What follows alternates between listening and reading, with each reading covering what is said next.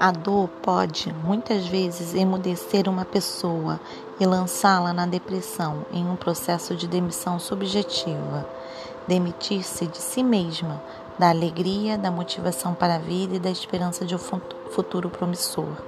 Seria compreensível para muitos uma resposta dessa natureza para alguém que está sofrendo ou vivendo um luto. Acomodar-se na cama de vitimização parece ser mais fácil e é a saída que muitos escolhem. No entanto, a vitimização cria uma mentalidade pessimista da vida, conduzindo a pessoa pelo caminho da amargura perde-se a capacidade de enxergar a beleza da vida, além de privar-se da graça de Deus. Isto é, permitir-se desfrutar dos benefícios dados pelo Pai através de seu Filho Jesus.